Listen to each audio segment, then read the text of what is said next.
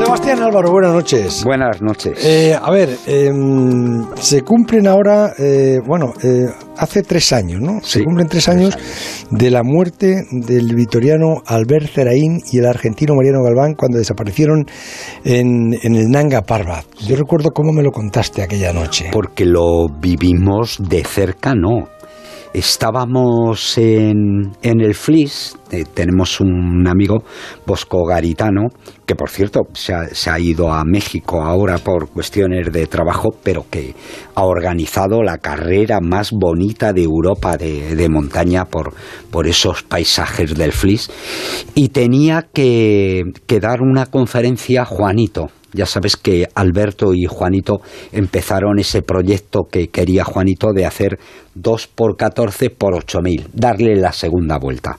Fue cuando Juanito se puso malo y entonces Alberto vio la posibilidad. Así que el día antes eh, Alberto, que estaba escalando en el Nanga Parbat por el teléfono satélite, mandó un mensaje, nada, un minutito de apoyo a, a Juanito y a, toda la gente del Flis, ¿no? ¿Y es cuando se pierde la señal? Eso es. Eh, a la mañana siguiente nos vamos Juanito y yo a escalar el Chindoki, que es un monte así muy bonito en el País Vasco. Cuando subes tú con Juanito, ¿eso cómo lo arreglas? A ver, porque no te veo yo llegando a ti hasta arriba del todo. Eh, con Juanito. Eh, al Chindoki que no. Bueno, el Chindoki no sé, pero, pero vamos, al Nanga Parbat no. He quedado con él, he quedado con él para subir al, al, torre, Cerredo o al Naranjo de Bulnes. Faroles vamos a tirarnos los justo esta noche, porque... No, pero, no, Pero que yo te voy a decir que subí el otro día al telégrafo con la bicicleta, pero no tiene nada que ver. Hombre, claro, joder. Pero, pero cuando eh. subes con Juanito a un 8000 o a uno de estos, ¿Qué te quedas? ¿En, el campo base? ¿Llegas hasta el campo base o hasta dónde llegas? Vamos a ver, primero el, depende qué campo base, pero pongamos el Nanga Parbat. El Nanga Parbat está a 4.200 metros, es un buen campo base. Depende de lo que vayamos a hacer y de lo que tengamos que filmar. Ah, pero el Nanga Parbat son 8.000 metros. Sí, pero por ejemplo, en el pilar oeste del Cador, pues he subido a 7.000 metros. En la vertiente sur de los polacos del Everest he subido con la cámara hasta casi 7.300 metros. Bueno, y, en, el, en Nanga Parbat, ¿qué, les pudo...? Bueno, fue una avalancha lo que es lo que se llevó a Alberto y a Parece casi con total seguridad que fue una avalancha. Mandan aquí el mensaje a, O sea, mandan un mensaje a Juanito para animarle y ya no se vuelve a saber de ellos. Y no se vuelve a saber. Pero ellos llevaban una radiobaliza, es decir, un dispositivo que va mandando una señal y tú desde, desde España podías seguir su avance aproximadamente, ¿no? Y a la mañana siguiente, eh, después de subir al Chindoki con Juanito a la bajada, que, que, ya tenía que haber llamado o que tenía que haber dado señales, no, no mandó nada y nos preocupamos mucho.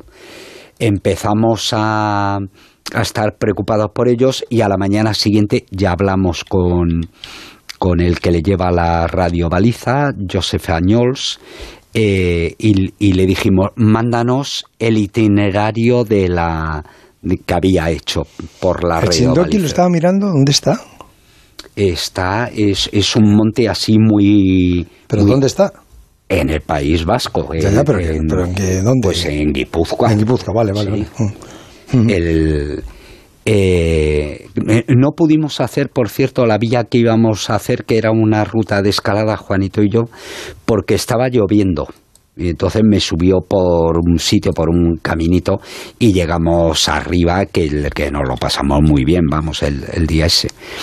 Total, que en cuanto vimos el itinerario que, que había seguido la radio baliza, yo por lo menos me di cuenta que, que había muchas probabilidades de que hubieran de que hubieran sufrido un accidente, de que hubieran muerto. ¿Ya les pilló a unos 6.000 metros? ¿Les pillaría? Entre 6.000 y 6.100 metros. Porque en esta época de junio julio es cuando...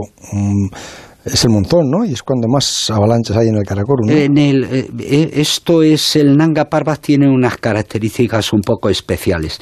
No es Karakorum propiamente, porque el Nanga realmente es una montaña monumental, desgajada del macizo, solitaria Y entonces todo lo que entra se queda eh, pegado al Nanga. Y por tanto, para el, para el Nanga, la temporada de verano, en teoría, es buena, pero depende también mucho de cualquier perturbación atmosférica que haya por los alrededores. Y el, yo, lo que me di cuenta es que el itinerario que marcaba la radiobaliza de repente que tenía que ir por la arista, porque es una arista, la arista de los macenios, de repente se desprendía como 200 metros, como si se hubieran caído 200 metros o se hubieran arrastrado. Eso es lo que viste por la... Por la radiobaliza, ¿no? Eh, porque esa, esa, arista del maceno que, que, es la más peligrosa, ¿no? No, no, se ha subido nunca, ¿no? Eh, se ha subido una vez. Es una ruta gigantesca una ruta casi para gigantes, de 11 kilómetros que se desarrolla pues de 6.000 a 11 kilómetros de subida. sí, sí, sí, que, porque es muy larga, va primero sube todos los macenos que tienen, el que más tiene 7100, 7200, baja un collado y luego vuelves a subir a 8125 metros. Solamente lo habían hecho unos eh, británicos en el año, eh, la había estado intentando hacer Alberto en el 2011, en el 2012 la hacen dos británicos también maduritos de más de, de 50 años, pero tardan 18 días que los daban ya por perdidos cuando aparecieron en el campo base. Yo lo que me di cuenta con el con los datos que teníamos y habida cuenta porque la radiobaliza no solo manda un impulso para saber dónde, dónde estás tú, sino que tiene un botón rojo que si le apretas lo que estás contando es que pides ayuda. En ningún momento eh, presionaron la... ¿Cuánto ocupa la radiobaliza? Pues eh, es como una caja de cigarros un poquito paquete más de tabaco, un paquete de, de, tabacos y pesa, que podría pesar? Pues 100 eh, gramos a lo mejor, una cosa así, ¿no? ¿Y qué alcance tiene? Ah, no, sí tiene, el, el problema es que tape algo, ¿no? Como puede que haya ocurrido en este caso por la avalancha. El, estuvo emitiendo hasta que se apagó la... Nunca, nunca se encontraron los cuerpos. Eh, fue un helicóptero a ver y, entonces ya con, con las imágenes que mandaron, lo que se vio con claridad es lo que había pasado.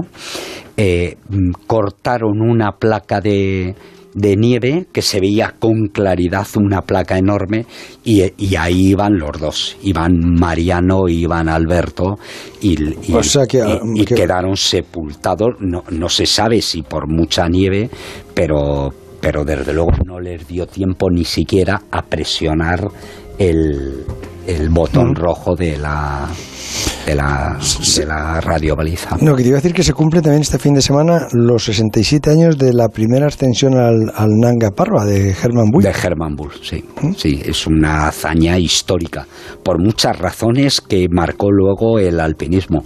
Primero porque... En, en 1953 también tiene mérito, ¿eh? Sí, sí, sí. Porque luego se vio, cuando ha pasado el tiempo... Qué plumas y, qué, y qué trampones llevaría esa gente en esa época, ¿eh? Pues bueno, el, bueno y, y el valor que le echaban. Este fue el primer tipo que vivaqueó de pies por encima de 8.000 metros y sobrevivió. Y también sabemos cómo empezaron a probar los medicamentos que llevaban los aviadores en la Segunda Guerra Mundial, que eran anfetaminas. Los utilizaban los eh, aviadores alemanes, tomaban una anfetamina que se llamaba pervitina para poder estirar. o algo así, Claro, eso es que lo que les hacía poder poder poder estar no, manejando estos. Eh, estos no Tú no has tomado eso nunca, Raúl.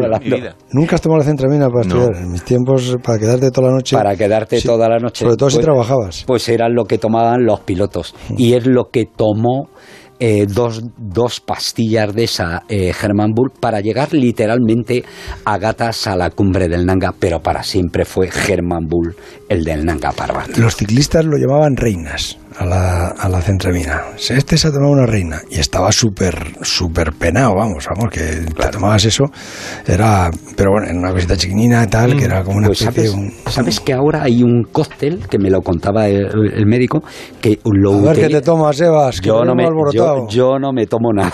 A ver, Eh, para los clientes que van a las expediciones comerciales al Everest, que son las 3Ds, que es el Diamos, que es un diurético, eh, para que tengan menos posibilidades de hacer un, un edema pulmonar, una, una anfetamina y luego la desametasona, que estuvimos hablando el otro día. gustillito nomás que toma tomates, ¿verdad? Cosas sanas. Cosas sanas. Eh, Y un cigarrito de vez en cuando se fuma. No, que va, no, no, no, no, no. Los cigarritos de la risa no... La Energisil. Ni de la mesa ni de los otros. ¿no? Yo- Un porrito sí que te fumaste una vez en la Sí, fiesta del nada. pueblo. Una vuelta a España. En- ¿eh? Nada. Una vuelta- no, no. Una etapa que acabó en Salamanca. ¿Sí? Sí, sí, no, Me- hecho- A ver quién dice otra más. Me voy a, Más gorda. me voy a pasar, sí, no, me no, voy no, a no, pasar no, a no, no, verle no, por Astudillo. Eso Eso sí todo el mundo lo ha hecho. Busti. No me la creo, no, pero Busti no, Busti no. Mañana vuelve el Cigarritos de la risa no. Se ríe, pero sin cigarritos. El fútbol vuelve mañana. Sigue. Jornada 35 ya en primera